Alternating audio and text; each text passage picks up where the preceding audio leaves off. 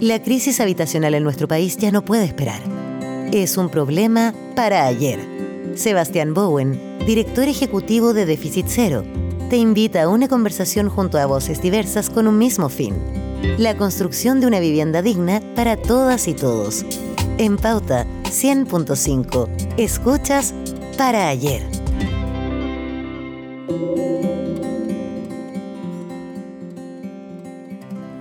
Hola, ¿cómo están? Como la idea de este programa es poder tener conversaciones respecto de la vivienda, el barrio, la ciudad y finalmente toda la sociedad, la actualidad, lo que está pasando finalmente en el país.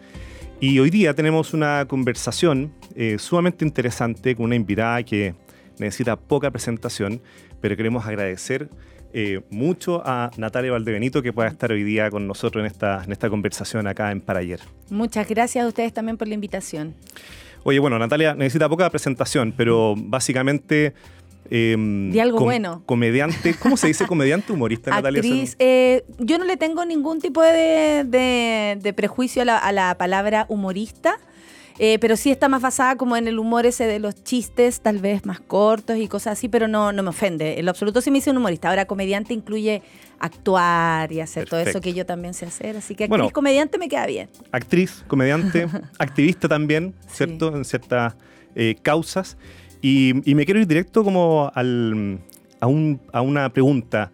Eh, barrio Franklin, sí. Natalia, para ti, ¿qué recuerdos te trae? ¿Qué qué memorias tienes, qué es lo que es el barrio Franklin para ti. No lo pregunto de la nada, es porque tú eh, viviste ahí, de hecho, mucho tiempo. Sí, nacimos ahí, eh, nací ahí criada, eh, hasta los 18 años viví en el barrio Franklin, en la esquina de Los Algarrobos y Bio Bio, que es donde están las dos plazas estas muy bonitas, donde además el contexto em, como armónico de ese lugar yo, yo diría que de alguna manera construyó en mí la palabra dignidad porque si bien era un, barrio muy popular, eh, peligroso en cierto punto porque es, comercial, está el matadero cerca y muchas ferias, todo esto que ahora se llama las ferias libres en la calle, mm. el barrio Franklin siempre las ha tenido, em, era muy bonito y las casas eran muy seguras, muy eh, de concreto, muy duro, o sea, para el, terremoto del 85, por ejemplo, yo tengo 44, nací en 79, o sea, pude ver eh, la evolución también, eh, no se cayeron, son casas que resistieron, entonces era muy bonito estar, vivir frente a una plaza, donde en, donde no sé, en, el, en primavera se llenaba, por ejemplo, de parejas dándose besos, eso me llamaba mucho la atención, y habían juegos infantiles, o sea, creo que tuve acceso a cosas que tal vez por el barrio en el que vivía no lo habría tenido si no hubiese nacido especialmente en ese lugar. Entonces el concepto de dignidad también se construye, creo yo, y desde ahí creo que lo aprendí, porque he tenido que darle hartas vueltas al barrio. Eh, yo creo que uno siempre tiene que volver a dónde, de dónde viene para saber para dónde va. Esa es como eh, una premisa para mí. Em, eh, tenía unas palmeras, hay unas palmeras al medio, o sea, una mezcla de cosas, una iglesia cerca. un almacén, que era el que estaba justo al lado de mi casa, una peluquería, o sea, el concepto de barrio, ¿cachai? Unido a tener el metro siempre, la línea 1, siempre. Entonces, la línea 2. Entonces, eso igual te, te, da una base de entendimiento de lo que es vivir en un lugar que por más que tenga un contexto eh, peliagudo, digamos, es digno. Qué potente la, idea de dignidad que mencionaste, como también asociada como una cierta estética también, ¿cierto? Como un reconocimiento, una belleza. Entonces, em, yo sé, eh, te tengo que hacer más, más preguntas, evidentemente, pero pero en, línea de la conversación me tocó a mí vivir en Haití un tiempo, eh, como un año y medio. Y una de las cosas que me llamó más la atención es que, imagínate, una eh, pobreza bien, bien dura, ¿cierto? Haití, más encima después del terremoto, todo derrumbado. Pero en las mañanas, cuando yo me iba al trabajo, siempre veía caminando una fila de niños y niñas eh, al colegio, ¿ya? de distintas partes, que eran colegios medios también como informales que se van. Pero todos iban perfecto, Natalia. O sea, iban con una con, un uniforme, con unos vuelitos, con eh, totalmente limpio todo, en un paisaje que estaba todo derruido, ¿cierto? Tierra, barro por muchas partes. Em, y ahí pensé harto lo mismo que tú estás pensando, el tema de la dignidad. Entonces, mm. una cuestión que me, me, llamó la atención fue decir la dignidad tú no la puedes dar, porque la gente la tiene, ¿cierto? La persona tiene la dignidad en sí mismo, todos la tenemos, pero lo que puedes hacer es reconocerla. Claro. Entonces la puedes reconocer a través de, evidentemente, derechos, oportunidades, eh, y una forma de reconocerla es la belleza de las cosas, el cuidado que tienen, ¿cierto? Sí, y, no es el lujo es el porque no es de la ostentación. Probablemente en todas las casas faltaba de todo. Yo eh, reconozco que vengo de una familia de, puro esfuerzo. Le contaba acá al equipo como mis padres todavía trabajan, todavía se levantan a las 6 de la mañana a trabajar y ese concepto de trabajo como también eh, ligado a la dignidad em, está muy presente. Entonces fuimos pobres, la casa se llovía, nos dimos, me acuerdo, una en una pieza, la vuelta entera a la, cama, porque la, gotera se iba como iba viajando. Nos iba persiguiendo. Y nosotros nos iba persiguiendo y nosotros igual nos reíamos, pero se pero es saber también dónde uno vive. Por ejemplo, cuando bajaron los techos. La bajada de los techos de la casa era haber juntado dinero para poder bajar los techos, lo que permitía que fuera más calentito. Porque los techos tan altos de casas antiguas hacen que las casas sean muy frías. Y, no sé, el aluvión, pasó el agua por ahí, porque se salió el Sanjón de la Guada, que queda relativamente cerca, se salió. Y nosotros figurábamos en la esquina diciéndole a la gente, hay un hoyo, para que no se cayera en un hoyo.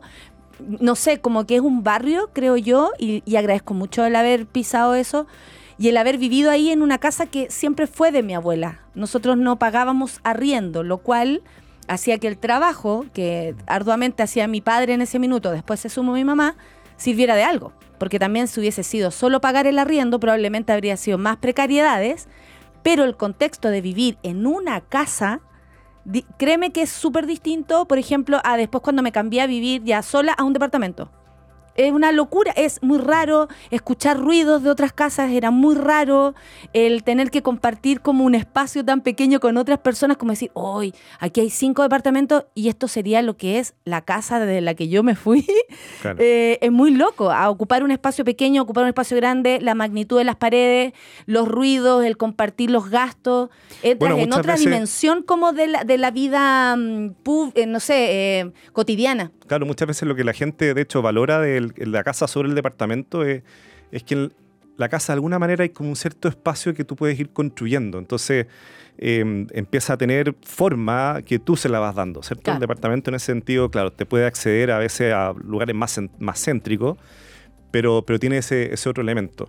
Oye, y en ese, en ese sentido... Em, hoy día, si seguimos con, con, esta idea como de reconocer la dignidad, Em, no solamente a través de lo estético, sino que, por ejemplo, en el acceso a oportunidades, mm. a derechos. ¿Qué tanto, em, cómo ves tú eso, eh, el reconocimiento de la dignidad hoy día en Chile? Uy, yo creo que está ligado a varias cosas y es increíble cómo queremos avanzar y luego te das cuenta que no es tanto.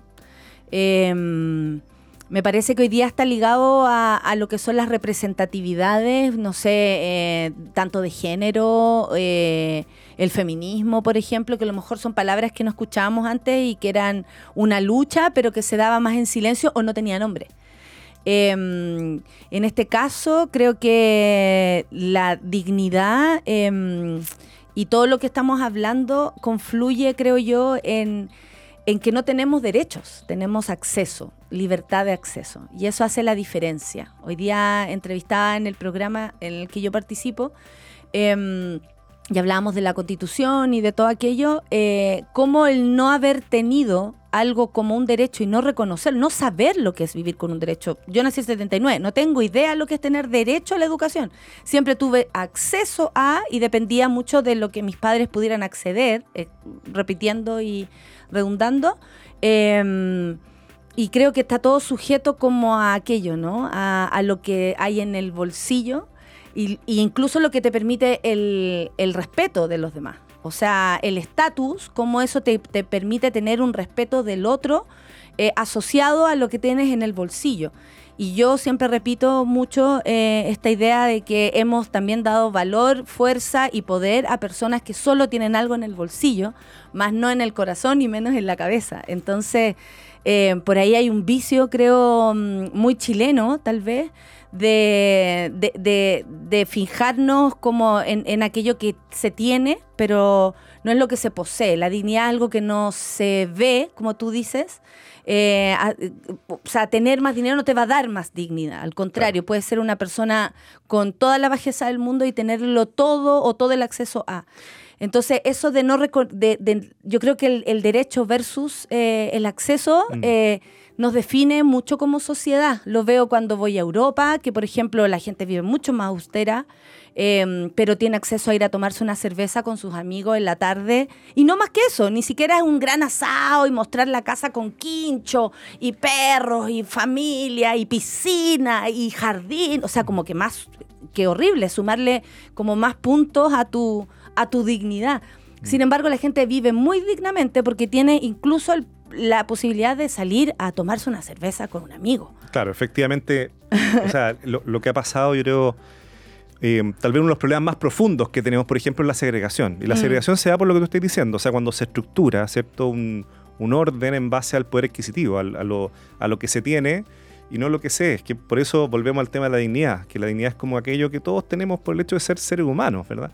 Eh, y, y, ahí yo creo que hay probablemente uno de los desafíos, si no el más relevante que tenemos como país. Yo creo que la segregación nos ha hecho un mm. daño. Bueno, ahora estábamos conversando a propósito de los datos que ustedes manejan de la cantidad de campamentos. Es muy preocupante y yo creo que nos debería preocupar a, todos. O sea, no, no es solamente una preocupación de ustedes que quienes se dedican al tema o de quién les falta o, del migrante o, o de la familia o del eh, no sé, a mí me toca, me ha tocado mucho compartir con los comités de vivienda, por mm. ejemplo, recuerdo en contexto del otro periodo constitucional, em, de estar con la gente de Peñalolén y cómo ellos veían en la constitución de ese minuto, en el, anteproyecto, eh, una posibilidad pero también habían personas en esa misma conversación que no comprendían o creían que lo que se estaba hablando era demasiado pasado. No, ¿cómo vamos a tener derecho a la vivienda? Y es como, amigos, sí es una posibilidad, tener un derecho a la vivienda debiera ser así. Claro, bueno, el Estado debiera proporcionarte. Si, si tú sacas y no se entiende. El, el, dato, fíjate, ya que mencionaste el tema de los campamentos, es que en los últimos cuatro años, en promedio, al día, se van 100 personas a vivir al campamento hoy día en Chile. Eh, es por lejos el periodo que hemos tenido una mayor alza justamente y nosotros lo que vemos es que es, que es un síntoma de un problema más profundo, que es el acceso a la vivienda, que finalmente está súper vinculado al acceso a la ciudad y lo que hemos estado conversando. Y quería ir a los comités de vivienda que mencionaste, porque hay una... Mm, estuvimos haciendo arqueología de, de, frases tuyas. Oh. y de entrevistas tuyas. Entonces, así que ahí gracias a, la, a, la, producción.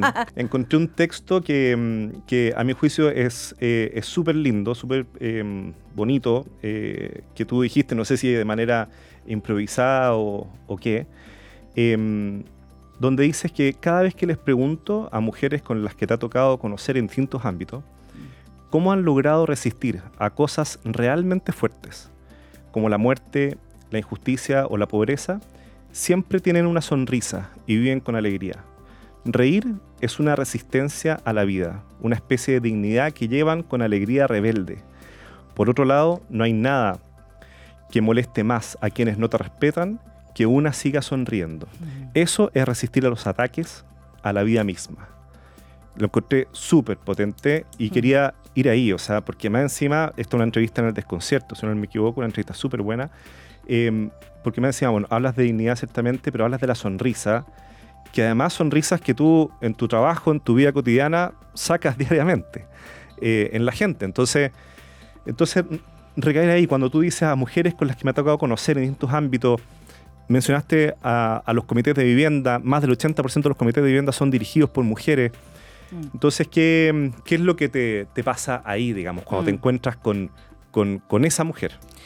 Eh, eso realmente lo, observé y le doy gracias al activismo el darme esa posibilidad de pronto entrar a lugares que, no tendría acceso si no fuera por, por aquello. Y además es un, el activismo es un trabajo más silencioso, por mucho que sea gritar y alzar la voz. Mucho de esto, y tú lo sabes, tiene que ver con un trabajo más, más, más pequeño, ¿no? Que uno va investigando, conociendo.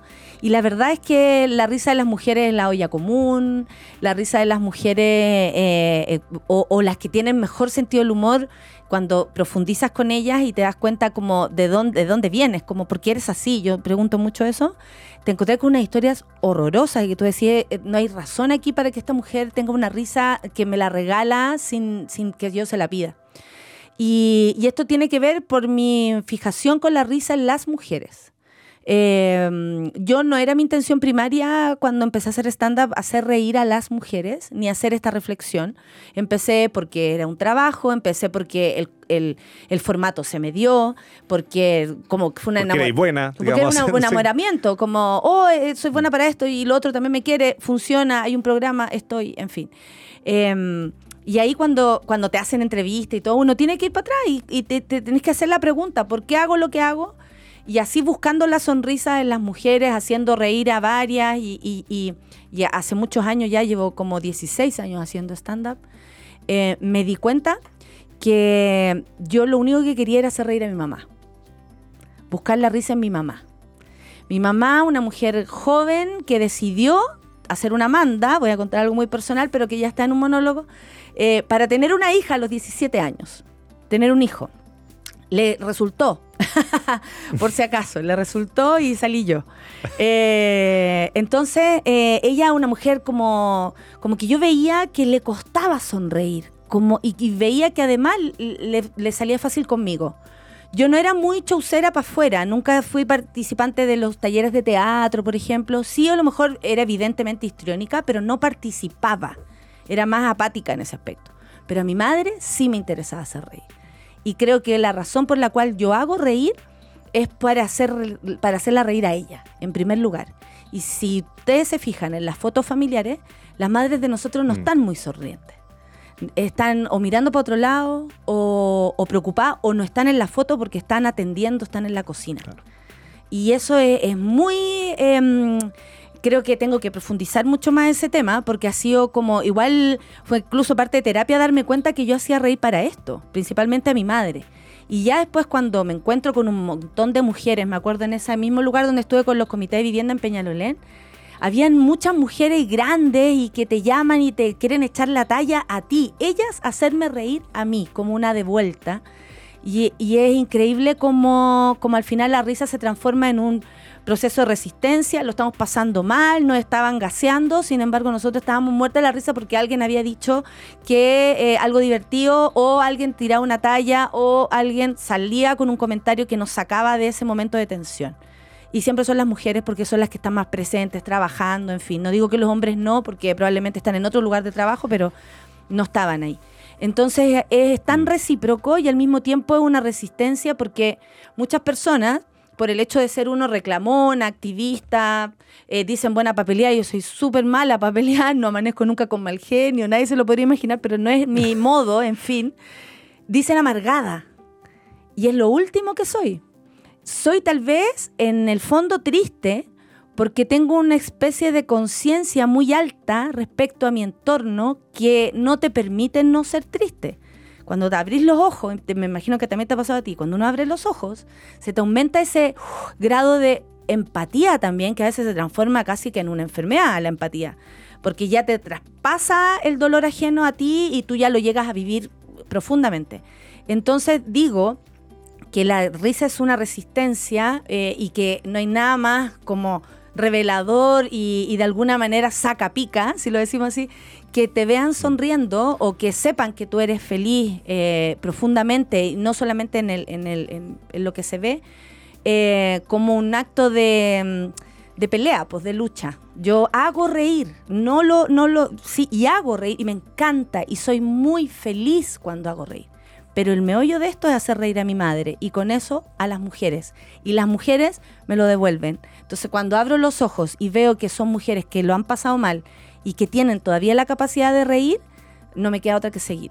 La risa o la sonrisa rebelde de la mujer y, cómo las madres están finalmente siempre presentes, ¿eh? o sea, en lo que, lo que somos, así que me sentí súper también interpretado. Em, una vez me, tocó, eh, por mi trabajo anterior, eh, reunirme justamente para el 8M en, una villa en La Pintana, ¿ya? llegando a la villa, en, antes en, la sede, digamos, había un cartel que decía, em, no solamente hoy día el Día de la Mujer o el día que se le respeta a la mujer, dice. En esta villa, desde chiquitito manda calzón. entonces, Em, y es bien relevante eso, o sea, cómo en el tejido social de los barrios, ¿cierto? Es la mujer la que efectivamente manda, o sea, manda calzón. Manda, organiza. Em, ¿Cierto? Organiza, etcétera. Y ahí siempre se habla de la triple carga, ¿verdad? Se habla como esta carga que tiene, por un lado, en la casa, de hacerse cargo de la casa, por otro lado, de tener que trabajar, y por otro lado, de hacerse cargo de la comunidad. Bueno, lo vimos en la pandemia. Las enfermeras, las manipuladoras de alimentos, las cocineras, las psicólogas, las trabajadoras sociales, eran las dirigentes, eran las mujeres que siempre han estado ahí tratando de levantar a esa a esas comunidades. Entonces, en, ese, en, esa pregunta, digamos, em, ¿cómo, ves tú que está... Por, qué pasa eso? O sea, ¿por qué está esa distinción entre el espacio del barrio, la comunidad, la familia, la casa, donde la mujer es de alguna manera la que también está organizando todo, y cuesta tanto que eso penetre a espacios a veces más institucionales, como la política, como la empresa, por ejemplo, u otros lugares como más asociados con el poder de la sociedad. Eso te voy a decir, ahí está la palabra. El poder. El poder, mira. Em, yo creo que todas esas mujeres que tú nombraste sin duda tienen un poder muy, muy grande. De hecho, probablemente son ellas también las que llevan algunas luchas políticas eh, del color que sea, nos guste o no nos guste. Han sido las que también han penetrado las ideas en las mismas comunidades. Eh, para bien y para mal, o más allá de, lo, de, cómo haya sido, ¿no? De, de cómo esas mujeres eh, actúan, pero tienen poder. ¿Por qué no has más, claro, tú decís, ¿por qué no están en los lugares de... O sea, ¿qué trabajáis? Ciertamente son más estructurales, ¿no? Yo creo que, que es el trabajo, es como el, eh, lo que se reconoce como un trabajo menor a un trabajo mayor. Eh, se reconoce como el trabajo menor, el trabajo en la casa, el trabajo con los hijos, el trabajo con las comunidades, como un trabajo menor y no se le da un poder porque ese poder lo tienen los hombres y el acceso siempre lo han tenido los hombres y se les crió esas mismas mujeres a esos hombres para eso. Usted deje a la hija acá o la hija tuvo hijo y listo y su vida se vio al menos eh, detenida en el tiempo hasta que pueda, no sé, ese cabro chico tener algo más de independencia de ella, porque si no la madre eh, está absolutamente em, eh, atrapada en la, situación de maternidad. Así, así es mi visión, eh, la comparto. Bueno, todo el mundo sabe que yo no tengo hijos, es una decisión también.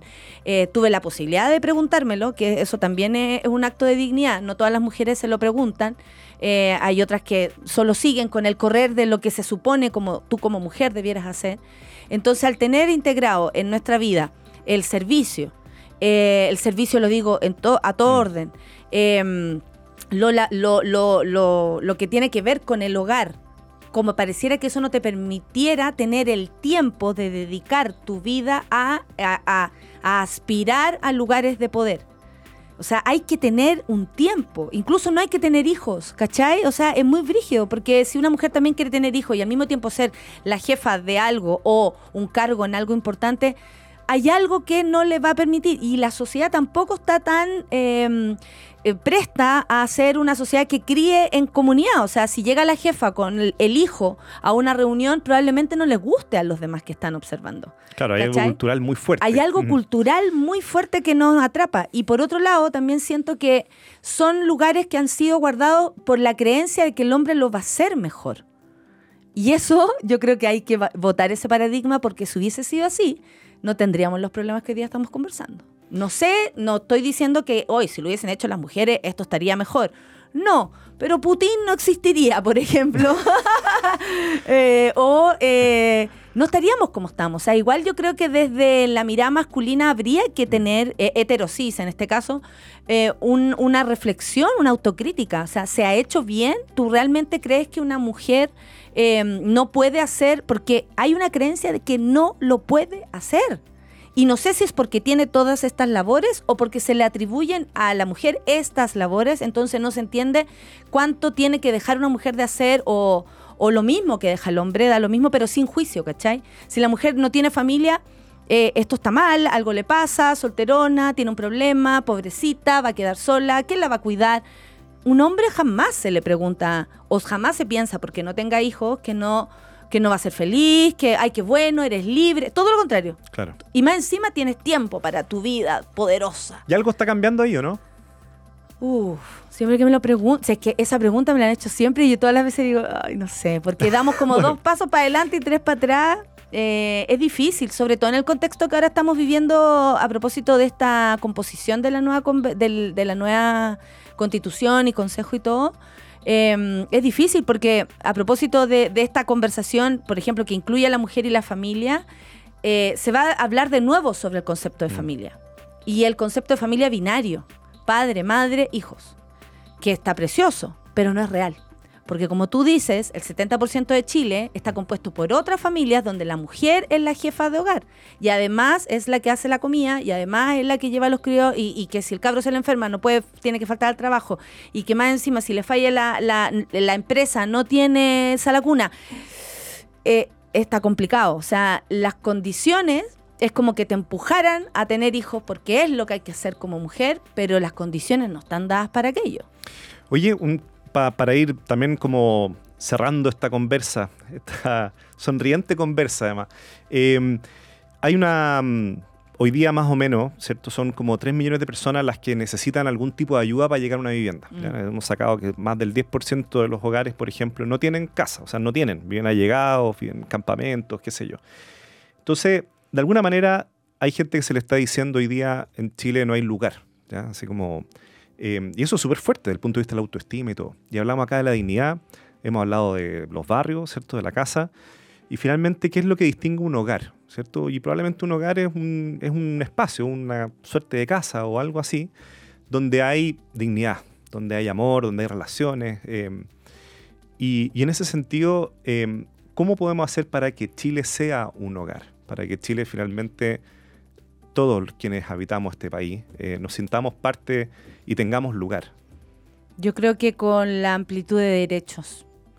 Eh, hay que partir por algo que tiene que, que, brindar el Estado como una obligación de Estado, que es decirle a las personas, sí, este es tu hogar y aquí vas a tener un espacio de acuerdo a las posibilidades que se presenten en, la región que sea, porque todo tiene también demográficamente su característica, donde tú quieras, sería maravilloso poder elegir también, pero siento que se planta desde el derecho porque si todavía vamos a seguir evaluando a las personas por el acceso o la libertad, que, esa palabra que ya ha sido secuestrada para mi gusto, pero, o lo que tienen, O lo que tienen, eh, está difícil, porque si revisáis tus bolsillos probablemente, oh, no me alcanza para vivir en este hogar. Y, no es que te tenga que alcanzar, es que esa posibilidad se tiene que brindar como una obligación del Estado de proporcionarle a las personas un lugar donde vivir. Es muy difícil que, mm, que tú sientas un espacio tuyo o semi tuyo, si es que lo arriendas o lo que sea, eh, si todo el tiempo te están diciendo que no perteneces, que por diferentes razones estéticas, de género, eh, de nacionalidad, de es muy difícil que sientas una apropiación del lugar. Y siempre me he pensado cuando, mm, tal vez sale el tema, pero ahora que dijiste que compone un hogar, cuando veo gente eh, que ahora han aumentado, por ejemplo, los, los rucos, mm, estos como en las calles, las carpas, yo vivo cerca del, del río, mucha carpa ahí. Siempre me pregunto cómo es llegar a descansar a ese lugar. ¿Cómo soltáis alguna vez en tu vida? Como, eh, ¿has tenido un mal día? ¿O estás cansado? ¿O estás enfermo? o lo que Y decir, ya, por último me voy a mi casa. Claro. Y no tener ese espacio me parece que, que además de triste debe ser desesperante no tener donde descansar. Ni siquiera comer, disfrutar, porque eso ya es como next level, ponerle recursos a la situación. Descansar, echar los huesos, protegerte del frío, taparte de la lluvia, aunque tengáis frío, taparte de la lluvia. Si hay que, eh, mm. como convivo cerca de esas personas, y bueno, cuando vivía en el barrio Huemul, con mayor razón, porque habían en la línea del metro que había en ese momento, había muchos que ya eran integrados en, la, en, nuestro barrio. Em, eh, siempre pensaba eso, como, ¿cómo termina el día de esa persona? ¿Termina el día de esa persona? O sea, las personas que nos están escuchando probablemente quieren que termine el día para irse a la casa, echar, a ver una película o, o nada, dormir eso es el hogar, mm. tener donde echar los huesos para descansar del día, de la vida, pensar, reflexionar eh, y, que, eso se transforme en un privilegio, me parece que es la desigualdad más grande. El descanso no puede ser un privilegio. ¿cachai? Tiene que ser un, derecho. Y para eso hay que tener un lugar. Y eso lo tiene que proporcionar el Estado. Oye, un, real placer conocerte, Natalia. Ya estamos llegando aquí justamente al final de esta conversación. Conversación urgente, además por todos los temas que tocamos en, en Para Ayer, este programa. Así que muchísimas gracias y nada, pues, esperamos seguir en contacto. Por supuesto que sí. Chao.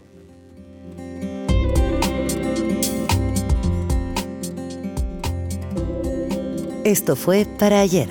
Grandes voces del Chile de hoy conversan junto a Sebastián Bowen sobre la vivienda y la vida en sociedad. Escúchanos también en el canal de Spotify de Déficit Cero y en pauta.cl.